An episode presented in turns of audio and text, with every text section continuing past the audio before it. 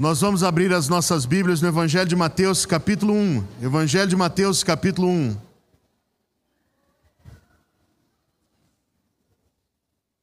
Evangelho de Mateus, capítulo 1.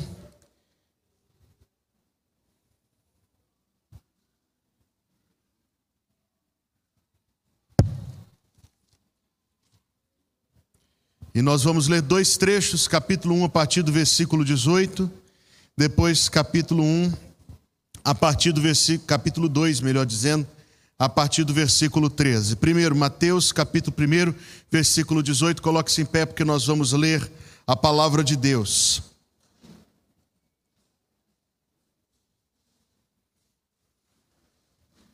Mateus 1, 18, primeiro. Ora, o nascimento de Jesus Cristo foi assim: que estando Maria, sua mãe, desposada com José, antes de se ajuntarem, achou-se ter concebido do Espírito Santo. Então José, seu marido, sendo justo e a não queria infamar, intentou deixá-la secretamente. E pensando ele nisto, eis que em sonho lhe apareceu um anjo do Senhor dizendo: José, filho de Davi, não temas receber a Maria, tua mulher, porque o que nela está gerado é do Espírito Santo e dará à luz um filho, e chamarás o seu nome Jesus, porque ele salvará o seu povo dos seus pecados. E tudo isto aconteceu para que se cumprisse o que foi dito da parte do Senhor pelo profeta, dizendo: Eis que a virgem conceberá e dará à luz um filho, e chamarão o seu nome Emanuel, que traduzido é Deus conosco. E José, despertando do sono, fez como o anjo do Senhor lhe ordenara, e recebeu a sua mulher e não a conheceu, até que deu à luz seu filho primogênito, e pôs-lhe por nome Jesus. Mateus capítulo 2, verso número 13. E tendo eles se retirado, eis que o anjo do Senhor apareceu a José num sonho, dizendo: Levanta-te e toma o menino e sua mãe e foge para o Egito, e demora-te lá até que eu te diga, porque Herodes há de procurar o menino para o matar. E levantando-se ele, tomou o menino e sua mãe de noite e foi para o Egito. E esteve lá até a morte de Herodes, para que se cumprisse o que foi dito do Senhor pelo profeta que diz: Do Egito chamei o meu filho. Capítulo 2, verso 19. Morto, porém, Herodes, eis que o anjo do Senhor apareceu num sonho a José no Egito, dizendo: Levanta-te e toma o menino e sua mãe e vai para a terra de Israel, porque já estão mortos os que procuravam a morte do menino. Então ele se levantou e tomou o menino e sua mãe e foi para a terra de Israel. E ouvindo que Arquelau reinava na Judéia em lugar de Herodes, seu pai, receou ir para lá. Mas avisado num sonho por divina revelação, foi para as partes da Galileia. E chegou e habitou numa cidade chamada Nazaré, para que se cumprisse o que foi dito pelos profetas ele será chamado Nazareno. Um terceiro e última, uma terceira e última referência a respeito de José, Evangelho de Lucas, capítulo número 2.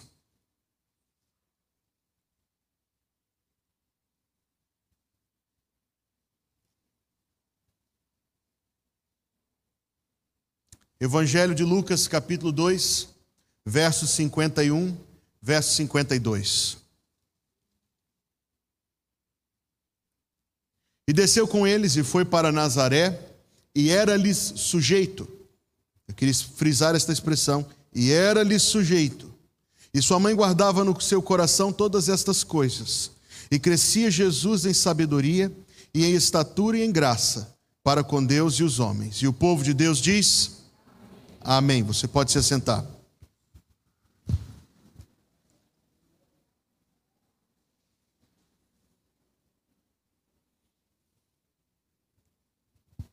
Se este homem de quem eu vou falar no começo da mensagem fosse medido pelo olhar do mundo, em alguns aspectos, ele seria considerado um homem de inigualável êxito.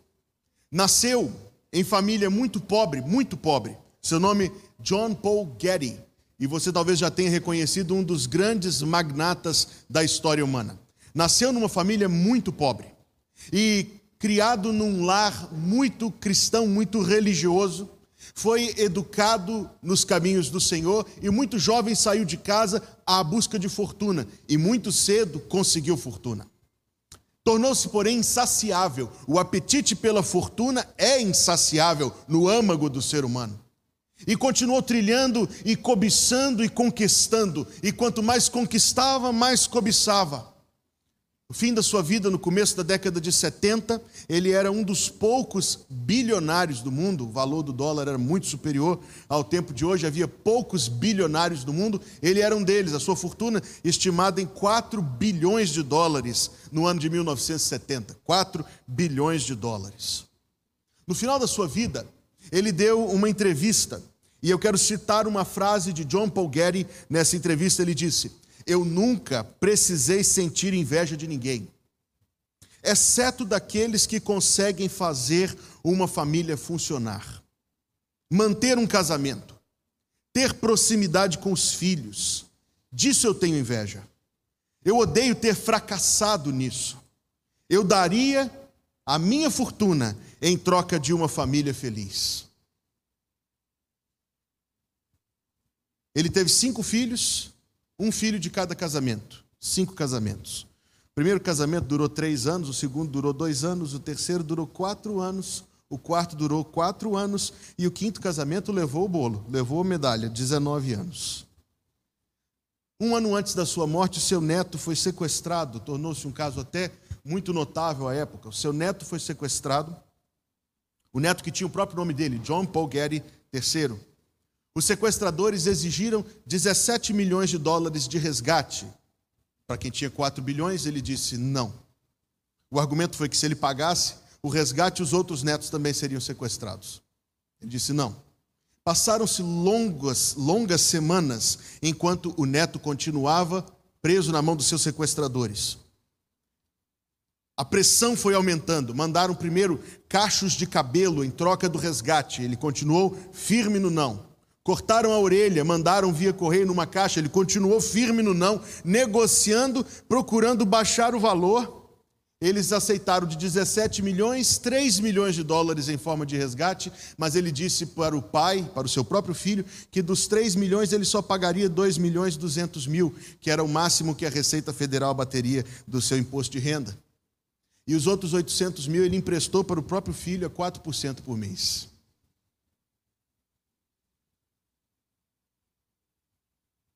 Ele disse que odiava ser fracassado, mas as suas ações eram ações de fracasso e mais fracasso e mais fracasso. Quando Deus o Pai enviou Deus o Filho ao mundo, um homem foi escolhido para ser o pai de Jesus neste mundo. Poderíamos argumentar, e é verdade, que ele foi escolhido por uma questão dinástica, isto é, por ser descendente do rei Davi e era necessário que o Salvador fosse filho de Davi. Sim. Poderíamos argumentar que havia um conjunto de fatores que colocava José naquela posição? Sim. Mas a minha afirmação esta noite é que quando Deus o Pai enviou Deus o Filho ao mundo, ele escolheu, dentre uma raça de pecadores condenados, quais somos nós, aquele homem a quem ele poderia confiar o zelo, a tutela, a educação do seu próprio filho. José é uma personagem pouco falada, pouco evidente na Escritura Sagrada. Os versículos que nós lemos os paralelos de Mateus em Lucas e aquela adição que nós lemos no final do capítulo 2 de Lucas, são os únicos poucos textos do Novo Testamento que falam de José. Mas o que fala de José, fala e fala para mim como que sou um pai, fala para você que é um pai, fala para você que vai ser um pai. Primeira coisa, Deus escolheu para ser pai do seu próprio filho, pai neste mundo, pai terreno. Deus escolheu para o seu próprio filho um homem dedicado. Eu diria que esta é a palavra que destaca e que resume José de Belém. Dedicado, em primeiro lugar, aos seus filhos. O Evangelho de Lucas, capítulo 2, diz que Jesus era sujeito, era obediente, era submetido a José e Maria. Todos os textos que nós lemos no Evangelho de Mateus colocam perante nós um homem empenhado em cuidar da sua família. Agora, nós estamos falando de algo que aconteceu no século I da era cristã. Nós estamos falando de um homem que viveu há muito tempo atrás, numa cultura muito diferente da nossa. A tradição dos rabinos nos ajuda a entender um pouco mais o contexto, a forma, a cultura com que José educou Jesus Cristo enquanto menino. O pai judeu tinha pelo menos três, três obrigações. A primeira, ele tinha que ensinar o seu filho a ser um homem. A segunda, ele tinha que ensinar o seu filho a trabalhar. E a terceira, ele tinha que ensinar o seu filho a orar. É interessante isto. O pai judeu tinha que ensinar o seu filho a ser um homem. O pai judeu tinha que ensinar o seu filho a trabalhar. O pai judeu tinha que ensinar o seu filho a orar. José tomou o Verbo encarnado. O Verbo se fez carne e habitou entre nós. E a guarda, a tutela, a responsabilidade pela formação do Salvador da humanidade foi confiada a este homem. Que tremenda responsabilidade! E eu quero afirmar que ele foi exitoso nisto ele ensinou seu filho a ser um homem. Eu estava lendo um texto esta semana, muito interessante o texto no livro do profeta Samuel, capítulo 4, em que, por causa de um, de um verdadeiro despertamento espiritual que aconteceu em Israel, os filisteus disseram entre si: os deuses vieram ao acampamento, isso nunca aconteceu antes, mas eles, com medo da derrota, disseram: Vamos, filisteus, está em 1 Samuel capítulo 4, versículo 9: sede homens. Essa expressão saltou aos meus olhos. Ele disse: Agora, pois, filisteus, sede homens. Estava lendo a Escritura Sagrada ontem, na primeira carta do apóstolo Paulo aos Coríntios, capítulo 16, versículo número 12. Paulo diz: Portai-vos varonilmente. O texto chamou a minha atenção, porque eu fui consultar a língua em que Paulo escreveu esse texto, originalmente andridzomai. Andridzomai, que significa portar-se como um homem. Agora eu sou pai de meninas. E eu espero, se Deus assim permitir, que eu fique somente com as duas que Deus já me deu. Esse é o tipo de coisa que a gente fala e depois paga a língua. Agora passou na minha cabeça isso. É arriscado dizer essas coisas em público. Mas a Escritura Sagrada, enquanto palavra de Deus, nos revela, parece-me assim, uma visão distinta da visão do nosso tempo, uma visão em que há clareza de conceito de homem, clareza de conceito de mulher, clareza de papéis distintos nos planos de Deus, naquilo que nós chamamos de uma harmonia, numa construção em conjunto, sem opressão, sem revolução, sem guerra, uma harmonia estabelecida pela paz do Evangelho entre homem e mulher, cada um com seu papel nos propósitos divinos. Há uma parte em que essa responsabilidade de José me toca, é o meu dever de ensinar as minhas filhas, não a ser homem, obviamente não, mas ensinar-lhes o que é um homem. Esse é o papel de um pai. Tinha pensado inicialmente em, em dar o título a esta mensagem, como a falta que um pai faz ou precisa-se de pais. Eu sei que esta é uma data que toca o emocional de muitas pessoas por diferentes aspectos. Nem todos têm tido um pai tão admirável assim, nem todos, na verdade, têm tido propriamente um pai. Mas nós não conseguimos, irmãos, por mais complexa que seja a realidade da nossa sociedade, alterar um padrão estabelecido pelo próprio poderoso Deus. Deus estabeleceu um padrão. O pecado deturpa o padrão. O pecado desvia o padrão. O pecado entorta as coisas e as deforma. A graça de Jesus Cristo transforma. A graça de Jesus Cristo refaz. Você, homem que ficou em pé aqui comigo, como pai, na hora que nós fomos orar pelos pais. Peça a Deus que você possa ser um homem segundo o coração de Deus. Que você possa fazer uma diferença e mostrar o que é um homem. Eu me preocupo com o, o, a ideia da nossa sociedade de homem, pelo menos em alguns aspectos eu me preocupo, porque você vê as figuras de homem naquilo que é transmitido pela mídia. Você tem um homem que ele não vale nada, ele é um, um, um, a palavra que me vem à cabeça eu não tenho coragem de falar aqui em público. Ele não vale nada. Você tem o um homem que é um escornado, que não faz nada.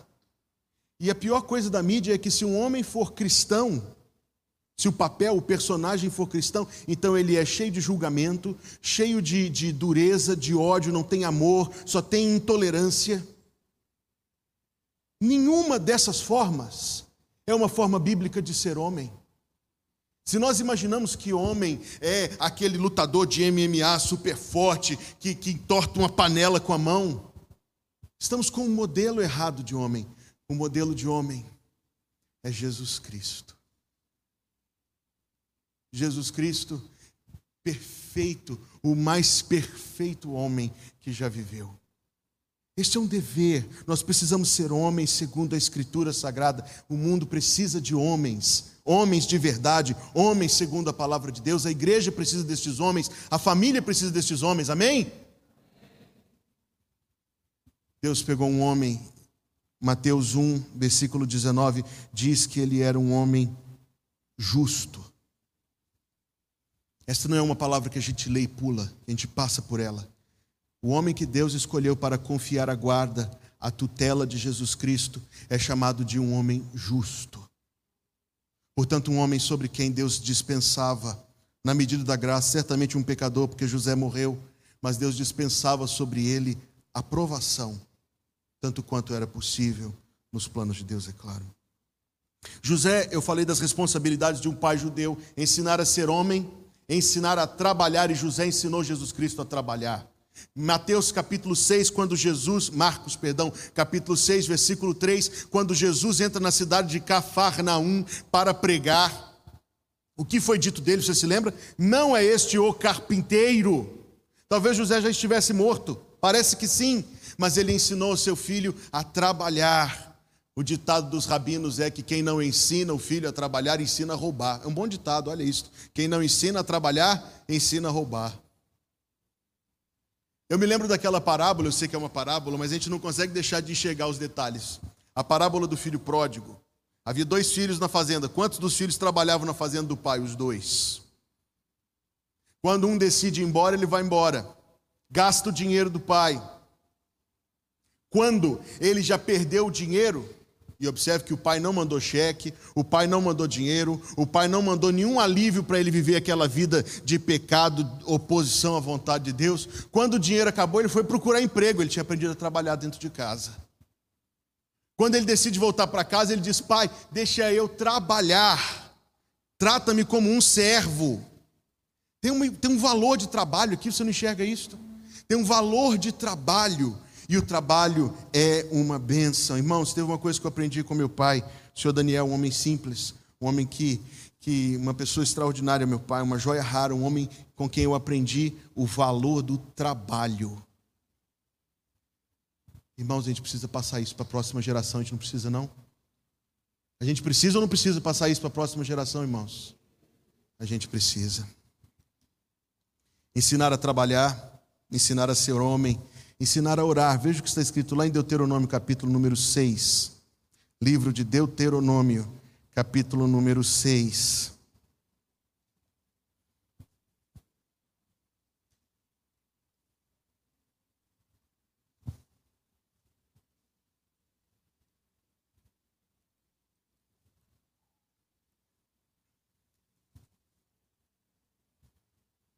Versículo 6. Deuteronômio 6, 6, estas palavras que hoje te ordeno estarão no teu coração e as ensinarás a teus filhos, e delas falarás assentado em tua casa e andando pelo caminho, e deitando-te e levantando-te, e também as atarás por sinal na tua mão, e te serão por frontais entre os teus olhos, e as escreverás nos umbrais de tua casa e nas tuas portas. Versículo 20. Quando o teu filho Deuteronômio 6:20, quando teu filho te perguntar no futuro dizendo: "Que significam os testemunhos e estatutos e juízos que o Senhor nosso Deus vos ordenou?" Então dirás a teu filho: Éramos servos de Faraó no Egito, porém o Senhor, com mão forte, nos tirou do Egito e o Senhor, aos nossos olhos, fez sinais e maravilhas grandes e terríveis contra o Egito, contra Faraó e contra sua casa, e dali nos tirou para nos levar e nos dar a terra que jurara aos nossos pais. E o Senhor nos ordenou que cumpríssemos todos estes estatutos, que temêssemos ao Senhor nosso Deus para o nosso perpétuo bem, para nos guardar em vida, como no dia de hoje será para nós justiça quando tivermos cuidado de cumprir todos estes mandamentos perante o Senhor nosso Deus, como nos tem ordenado. Olha que texto. Esse texto fala da educação, fala do investimento, principalmente da transmissão da fé, do testemunho pessoal. Éramos escravos, mas o Senhor nos libertou. O testemunho de salvação, dizer para o seu filho: Filho, eu era um pecador, eu estava condenado ao inferno, Deus jogaria minha alma nas trevas profundas e estaria certo em fazê-lo, mas Deus me perdoou, Deus me salvou. E isso será para o vosso perpétuo bem. Você entende que para poder cumprir isto, você precisa dedicar tempo nisso? Você entende isso, pai? Você entende isto? Eu encontrei uma tese de doutorado de filosofia. Eu tenho, quem quiser, eu posso mandar em PDF uma tese de doutorado de filosofia. Está escrita em inglês, foi apresentada na Universidade da Cidade do Cabo. E só o resumo eu quero ler para os irmãos, só o resumo. Esta tese propõe que crianças judias, nascidas em famílias praticantes, tem uma vantagem sobre famílias que nascem numa, numa família secularizada. Esta tese mostra que não é somente por causa dos preceitos religiosos aos quais são expostos, ou somente aos mandamentos que a família pratica, mas também pelo fato de que os pais praticantes, que seguem a forma de vida estabelecida na lei de Moisés, escute isto aqui com atenção, estão mais disponíveis para os seus filhos. E a sua presença dentro de casa traz estabilidade que ajuda no florescimento destas crianças. Foi uma tese de doutorado em filosofia apresentada na Universidade da Cidade do Cabo, África do Sul, tão somente em 2014. Trata da aplicação prática do que nós estamos falando aqui. Ensinarás aos teus filhos, e delas falarás assentado em casa, andando pelo caminho, deitando-te e levantando-te. Isso quer dizer o tempo todo e de todo jeito. Também as atarás por sinal na tua mão, te serão por frontais entre os teus olhos, as escreverás nos umbrais da tua casa e nas tuas portas, até a criatividade do método desde que o mesmo objetivo seja alcançado, a mesma mensagem seja transmitida. Quando Jesus Cristo, nosso Senhor, era apenas um menino, José o ensinou a orar. E disse a ele: Meu filho, lá em Deuteronômio, capítulo 6, está escrito: Ouve Israel, esta é a oração do judeu, você sabe disso todos os dias, três vezes por dia. Shema Israel Adonai Eloheinu Adonai Errad. O Senhor nosso Deus é o único Senhor. E José ensinou isto a Jesus. E Jesus repetia isto, mas Jesus orava mais do que repetindo. Ele aprendeu com seu pai José a orar. Ele aprendeu com seu pai José a trabalhar. Ele aprendeu com seu pai José a ser homem. Irmãos, que Deus nos ajude a cumprir isto em nome de Jesus, não é verdade? Eu penso nessas coisas e meu coração diz: Deus me ajuda. Deus me ajuda em nome de Jesus. Tem uma segunda coisa que eu quero falar sobre José. Um homem que se dedicou aos seus filhos. Foi a primeira coisa que eu disse, porque ele foi pai de Jesus Cristo, mas ele teve outros filhos. E pelo menos dois destes filhos, Judas e Tiago, foram instrumento de Deus para escrever duas poderosíssimas cartas do Novo Testamento. Esse cara era um pai diferenciado, gente. Um filho que, embora não fosse filho da semente dele, é o salvador da humanidade. Os outros dois, um pouco menos, autores de epístolas inspiradas pelo Espírito Santo do Novo Testamento, colunas da igreja. Estamos falando de um homem diferenciado aqui.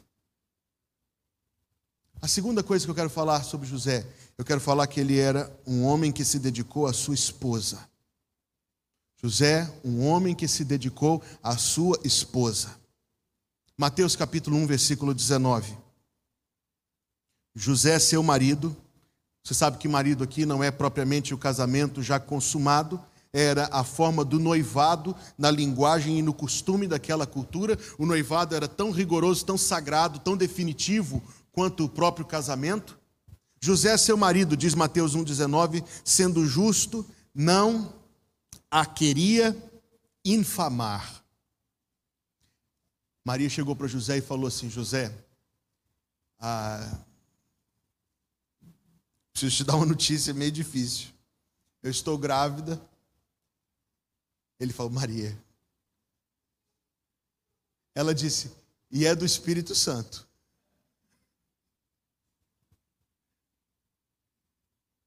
José, como homem, como qualquer um de nós, não acreditou.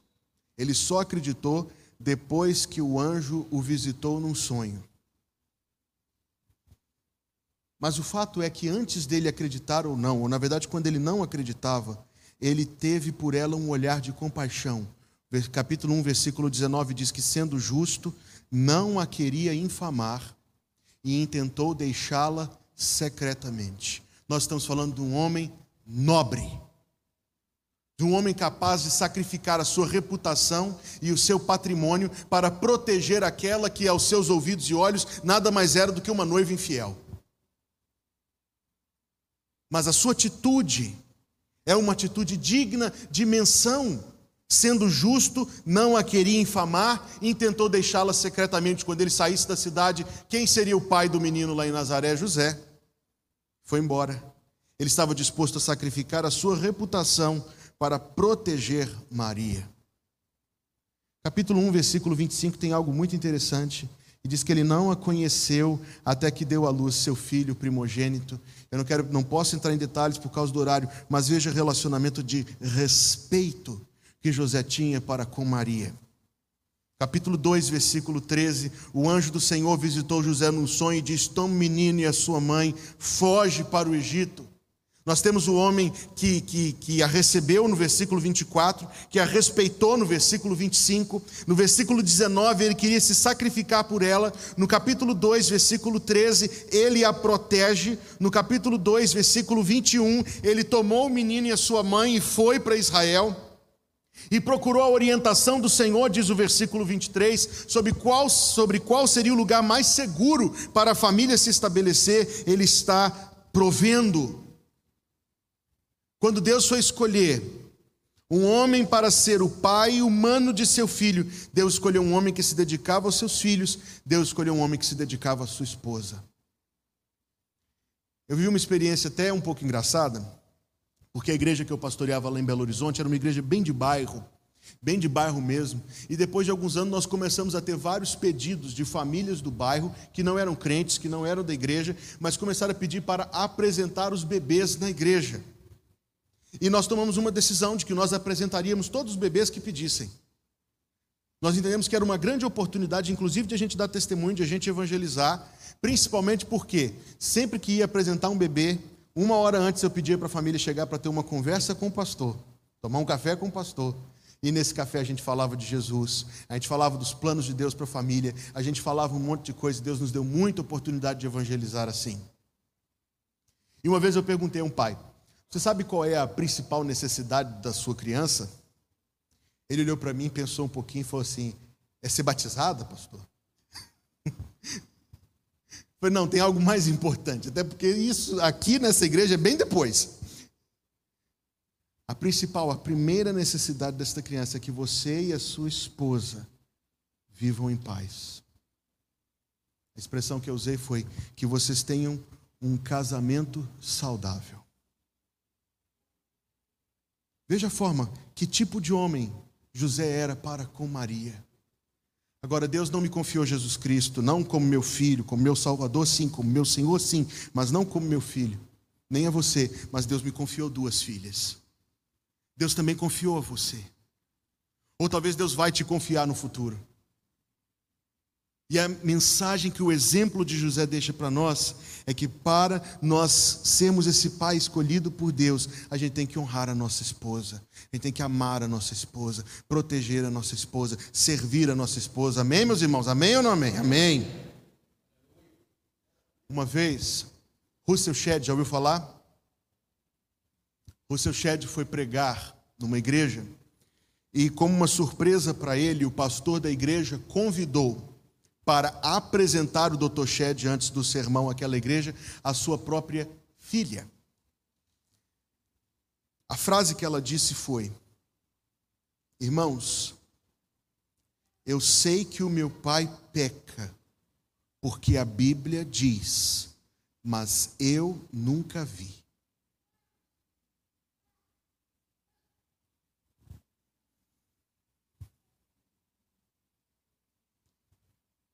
Não é todo filho que pode dizer isso. Não é todo filho que pode dizer isto. Mas certamente é algo que a gente deveria buscar.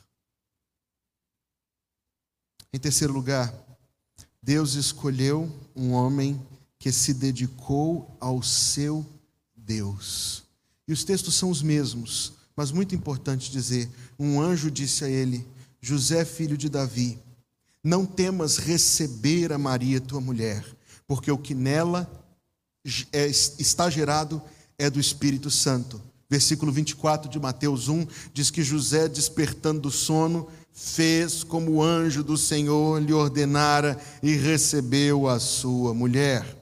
Capítulo 2, é, versículo 13, quando os magos do Oriente foram embora, um anjo do Senhor apareceu a José num sonho, e a comunicação de Deus, o Pai no céu, com o Pai de terreno de Jesus Cristo era via sonhos. O anjo disse: Vai, toma o menino e a sua mãe e foge para o Egito. E o que ele fez? Não questionou, não lamentou, não disse: Não bastava Deus me dar essa responsabilidade, agora ainda está me tirando tudo que eu tenho, está me mandando para longe. Ele foi, ele levantou, diz o versículo 14: tomou o menino de sua mãe, tomou o menino e sua mãe de noite e foi para o Egito. Capítulo 1, versículo 19 disse: Levanta, toma o menino e vai para Israel. Novamente o anjo e ele levantou, versículo 21, tomou o menino e sua mãe e foi. Sabe o que eu observo aqui? Essa repetição é interessante, essa repetição que o Espírito Santo instruiu Mateus a escrever. Todas as vezes que vem uma ordem, José acata e pratica a ordem exatamente. Você reparou isso? Vem a ordem, ele faz exatamente o que a ordem disse. Ele era um homem obediente a Deus. Irmãos, alguns números chegaram para mim essa semana, números que mostram o quanto o mundo que nós vivemos hoje, a própria sociedade brasileira, de alguma forma está longe do padrão divino. Quantas e quantas crianças crescem sem a presença de um pai? E nós poderíamos dizer que no número dos que crescem com a presença de um pai, certamente grande número cresce com um pai distante ou um pai desinteressado. Concorda comigo? Nós precisamos restaurar este padrão bíblico. Um dos pastores que eu muito admiro disse que quantas e quantas vezes ele acordava de manhã cedo e o que ele via era o seu pai ajoelhado na beira da cama orando por ele. Eu não sei se muitos filhos têm tido, têm visto a mesma coisa, mas eu sei que todos os filhos precisam desse exemplo.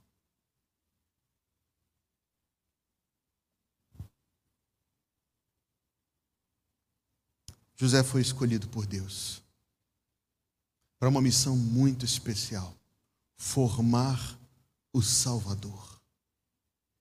Você foi escolhido por Deus Pai para uma missão muito especial: preparar uma vida, duas vidas, três, quatro, cinco, meus sogros são sete lá na casa dele.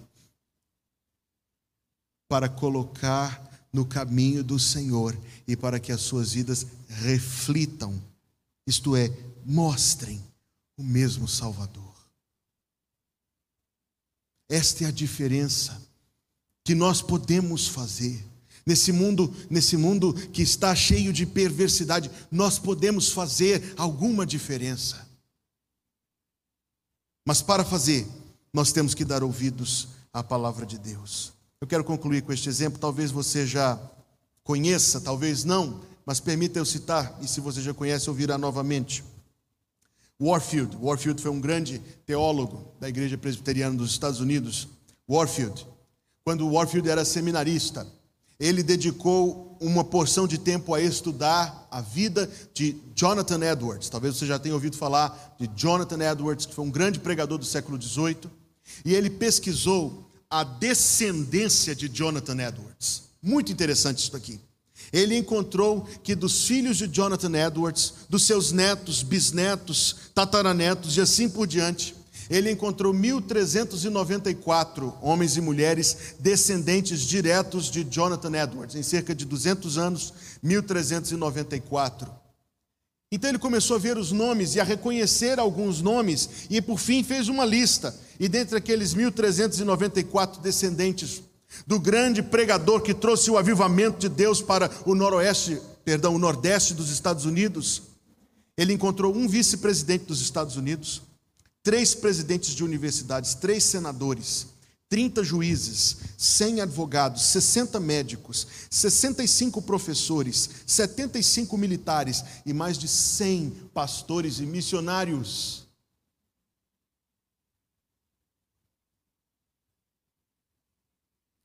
Uma outra lista chamou a sua atenção.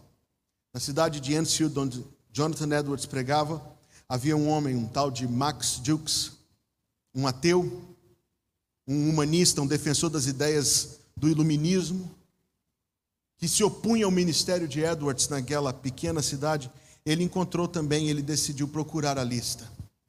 540 descendentes, 310 que morreram na indigência, 150 criminosos, dos quais 78 assassinos, mais de 100 alcoólatras, e das mulheres descendentes desse opositor de Jonathan Edwards, mais da metade das mulheres viveram na prostituição. Agora entenda, eu não estou falando de maldição hereditária porque isso não existe. Eu estou falando da influência do exemplo. E isso existe. Eu estou falando de uma marca que dura mais do que a nossa vida. E isso existe. Eu estou falando de ser um homem segundo o coração de Deus, para ser um pai segundo o coração de Deus. Vou concluir a minha mensagem. Talvez você teve um pai muito diferente disso aqui. Então, aprenda pelo oposto. Aprenda pelo contraste. E aprenda também a perdoar. Aprenda a honrar o pai que Deus te deu. Talvez você teve um pai muito parecido com isso aqui. Então, glorifique a Deus com a sua gratidão, com a honra que Deus merece por isso. Você já é pai? Nunca é tarde demais. Mesmo que seja para ficar só na intercessão, ainda é tempo.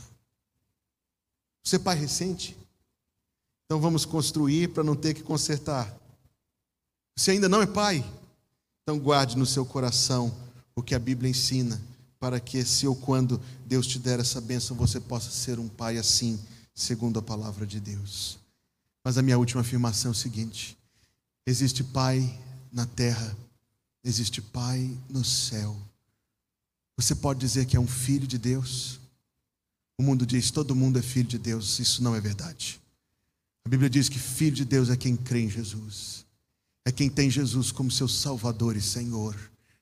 João 1,12: A todos quantos o receberam, deu-lhes o poder de serem feitos filhos de Deus. Você é filho de Deus. Se você crer em Jesus como seu Salvador, Ele vai perdoar os seus pecados, vai te dar uma nova vida, e aí sim você vai ser filho de Deus. Creia em Jesus. Creia em Jesus. Vamos orar. Curve a sua fronte, feche seus olhos. Deus, em nome de Jesus, nós te damos graças pela tua palavra. Tua palavra é cheia de ensinamentos, ó Deus, ensinamentos maravilhosos. E nós muito, muito precisamos da tua misericórdia nas nossas vidas, ó Senhor Deus, da tua graça, do teu favor, do teu perdão. Senhor, dá-nos bênção em nome de Jesus, para que nós podemos ser assim, paz, segundo a tua palavra. E dá-nos graça, ó Deus, o auxílio do Teu Espírito Santo para fazer alguma diferença nesse tempo mau. Nós te louvamos, ó Deus, porque a Tua palavra ela é perfeita, Senhor. E ela pode nos ensinar tudo o que precisamos. Então tem misericórdia de nós, ó Deus. Tem misericórdia de nós. Toma-nos nas Tuas mãos e abençoa-nos. Obrigado por este culto, obrigado por tudo que aconteceu aqui, pelo que o Senhor falou aos nossos corações. E obrigado pela semana que se inicia agora, debaixo do teu favor, da tua misericórdia, da tua bênção. Que o Senhor te abençoe e te guarde. Que o Senhor faça resplandecer o seu rosto sobre ti e tenha misericórdia de ti. Que o Senhor sobre ti levante o seu rosto e te dê a paz, em nome de Jesus. Amém.